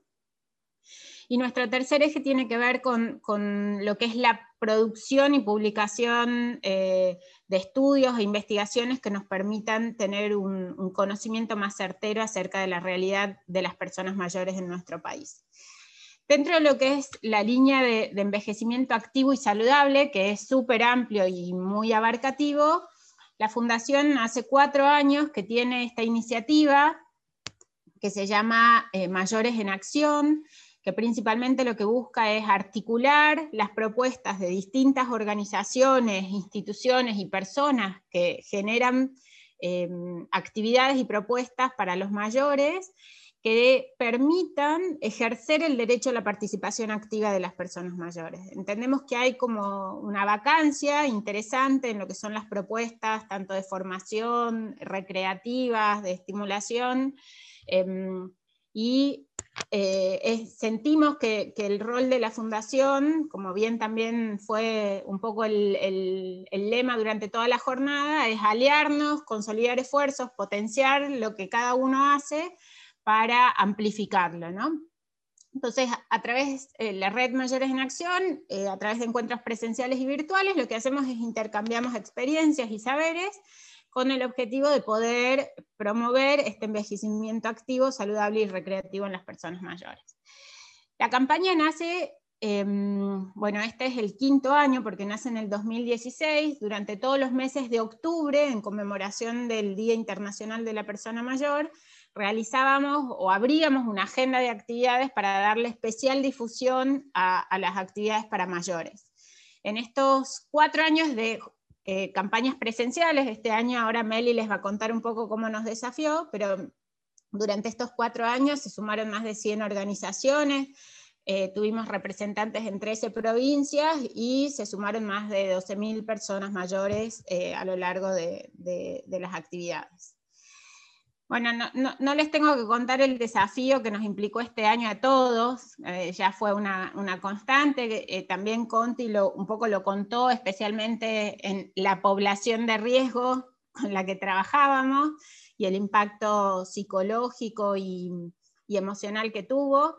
Nosotros siempre decimos también que esta pandemia lo que, lo que vino a hacer es a visibilizar aún más las vulnerabilidades que ya existían. ¿no? Todos sabíamos que no había conexión en las escuelas, todos sabíamos que las familias más vulnerables frente a una situación de emergencia son las que posiblemente más sufran y todos sabíamos que las personas mayores, sabíamos o hasta ahí, pero em, eran discriminadas o, no se tenía en cuenta su opinión y lo que necesitaban. Entonces, en ese sentido vimos a, esta, eh, a este año como una oportunidad para por lo menos poner sobre la mesa los desafíos que tenemos por delante y empezar a trabajar em, en esa línea, ¿no? Y, poder especialmente acompañar eh, a los mayores em, generando esta iniciativa de Mayores en Acción en la virtualidad, que ahora un poco Meli eh, les va a contar. Esto que hacíamos presenciales y en todo el país, em, este año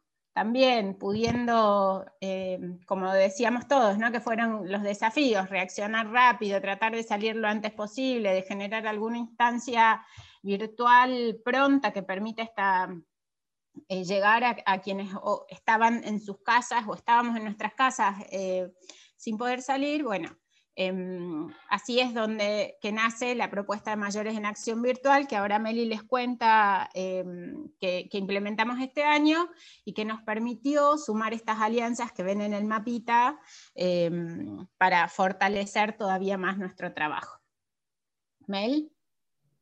Bueno, buenos días a todos, muchas gracias por este espacio. Como decía Magdalena, Así como esta pandemia trajo muchas dificultades para las personas mayores, tuvieron que cambiar sus hábitos de vida, sus proyectos personales, también generó nuevos aprendizajes, nuevas formas de encuentro a través de la tecnología, nuevas formas de vincularse con otros. Entonces, pensando en esas personas que previamente a la pandemia ya tenían acceso a las nuevas tecnologías, a Internet, y pensando también en esas personas mayores que habían logrado dar ese salto por encima de la brecha tecnológica y que habían acercado, se habían acercado a estas nuevas tecnologías a partir de la pandemia, es que pensamos en desarrollar un espacio de contenido virtual, que es nuestra página www.mayoresenacción.org.ar, con el objetivo de acompañarlos y continuar promoviendo un envejecimiento activo, como bien mencionábamos, a través de actividades relacionadas con el arte, con la cultura, con la literatura y el cine, con el entrenamiento cognitivo, la actividad física para realizar desde casa, la alimentación saludable, el entretenimiento, y también brindándoles información que sea segura, que sea comprobada sobre el COVID y sobre medidas para cuidarse y mantenerse seguros en casa, que sabemos que es algo muy importante ante esta desinformación que surge a partir de la pandemia. A partir de este proyecto, desde marzo, logramos crear más de 360 propuestas virtuales que las pueden encontrar allí en nuestra página y seguimos sumando nuevas actividades todos los días. En particular, durante el mes de octubre, que es el mes en el cual se celebra el Día Internacional de las Personas Mayores, el 1 de octubre, lo que hicimos es generar seminarios, talleres y encuentros especialmente pensados para estas personas mayores para atravesar la pandemia con nuevos recursos, nuevos saberes, nuevos conocimientos. Y en lo que respecta al alcance, podemos agradecer hoy en día a más de los 24.000 personas que se sumaron a nuestra página web, no solo de todos los rincones de Argentina, sino también de otros países de Latinoamérica, España, Estados Unidos también. Y también tenemos que agradecer a los más de 88.000 seguidores o visitas que en los últimos 90 días se han acercado a nuestro Facebook, donde también publicamos nuestras propuestas para que tengan una mayor accesibilidad a las personas mayores que quizás les cuesta un poquito más la tecnología, pero tienen más cercanas las redes sociales. Y destacando también esto que comentaba Constanza previamente, tenemos que poner el foco especialmente en estas nuevas alianzas que hemos podido crear a través de la virtualidad. Hemos logrado encontrar unos cinco aliados de excelencia en las diferentes provincias del país, como la Fundación León, como es la Universidad Tecnológica Nacional, la sede Córdoba, la Universidad Autónoma de Entre Ríos, el Gobierno de Mendoza a través de la Dirección de Personas Mayores y el Ministerio de las Culturas de Neuquén, que se sumaron a esta iniciativa tan potente para potenciar, como decíamos, todas las, iniciativas, los proyectos que tienen que ver con los derechos de las personas mayores en nuestro país. Así que les agradecemos a todos por formar parte de este trabajo en red, que no solo nos ha potenciado a todos, sino que también nos ha permitido generar alternativas nuevas para las personas mayores de todo el país y también a través de nuestra cooperación hemos podido participar de múltiples iniciativas como la que nos convoca hoy, y continuar aprendiendo, generando nuevos saberes para beneficiar perdón, a todas las personas mayores de nuestro país. Así que nuevamente, muchas gracias por el espacio. Muchas gracias, eh, Magdalena, Conti y Melanie. La verdad que brillante la presentación y lo que vienen realizando y lo que se realizó durante este año. ¿no? Eh, hemos escuchado ¿no? que en estos programas eh, trabajaron en la promoción y garantizar la igualdad de oportunidades y derechos y sobre todo seguir los lazos sociales desde lo virtual en este caso. ¿no? Ha sido una de las acciones que se ha seguido continuando, que, sigue y sobre todo también escuchamos la importancia de trabajar en alianza con todas estas organizaciones que hoy nos acompañan eh, y decimos juntos y organizados podemos ¿no? realmente construir eh, a futuro. Eh, quiero dejar ahora para que realice este cierre de estas jornadas de León a Nilda García Pose, ella es nuestra presidenta de Fundación León, así que vamos a darle la palabra a ella para que realice este cierre de esta tercera jornada de León que hemos llamado ¿no? jornadas de intercambio, reflexión, redes, programas, estrategias y alianzas. Nilda, te paso la voz. Gracias. Eh, buenos días a todos. Primero que nada, saludarlos y agradecerles a todos los presentes, a la gente de AMIA, a la gente de RACI, a la gente de CELSA, a la gente de la Fundación Navarro eh, Viola, eh, a Cimientos, por supuesto. muchísimas gracias a todos los representantes de cada una de nuestras instituciones aliadas especialmente saludarlos al cuerpo de nuestros voluntarios que están presentes, agradecerles su tarea y por supuesto saludar y agradecer a todos los representantes, los presentes que forman y que hacen cada día y que son la Fundación León. Felicitarlos a todos por sus exposiciones, excelentes todas como siempre. Con motivo de homenajear a Lucía Pioset de Previs, en la página literaria de la Gaceta del Domingo, la doctora Maidana, que es una destacada profesora de la carrera de filosofía de nuestra Facultad de Filosofía y Letras, decía, en un mundo donde la banalidad acorrala el pensamiento y el relativismo nos ahoga la ética, se hace necesario más que nunca reflexionar. Reflexionar sobre la autenticidad, sobre la responsabilidad intelectual y sobre, la solidaridad eh, y sobre la, la solidaridad social.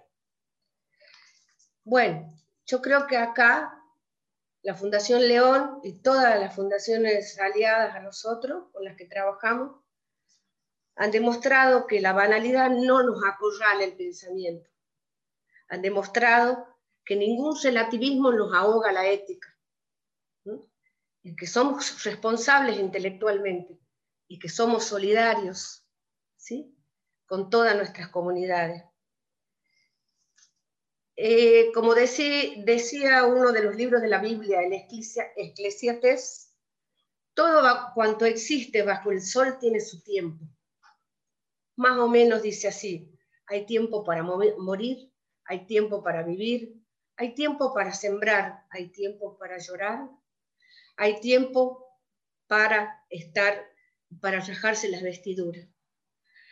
Para nosotros, este hoy es un tiempo de alegría, de agradecimiento y de sentirnos muy, muy orgullosos de nosotros mismos. ¿sí? La banalidad no nos va a acordar y el relativismo tampoco nos va a ahogar la ética. Así que sigamos adelante. Felicitaciones a todos y muchas gracias. Me olvidé de saludarlo al representante de Gramín, que es el que lo he visto, a Norberto Kleiman, Gracias por acompañarnos. Nada más. Muchísimas gracias, Nilda. Muchísimas gracias a todo el equipo, a todas las alianzas que tenemos. Muchas gracias a todos los voluntarios de León, a todos los que acompañan y hacen a diario esta labor. Eh, agradecidos a todos por participar y bueno, los esperamos en todas las otras acciones que siempre en las redes de Fundación León están ahí para este, ustedes sumarse a todos los links que compartimos y así seguir en otras actividades. ¿sí? Muchísimas gracias y nos estaremos encontrando en otros espacios. Fundación León, acompañando historias de vida. Conocela y sumate en www.fundacionleón.org.ar.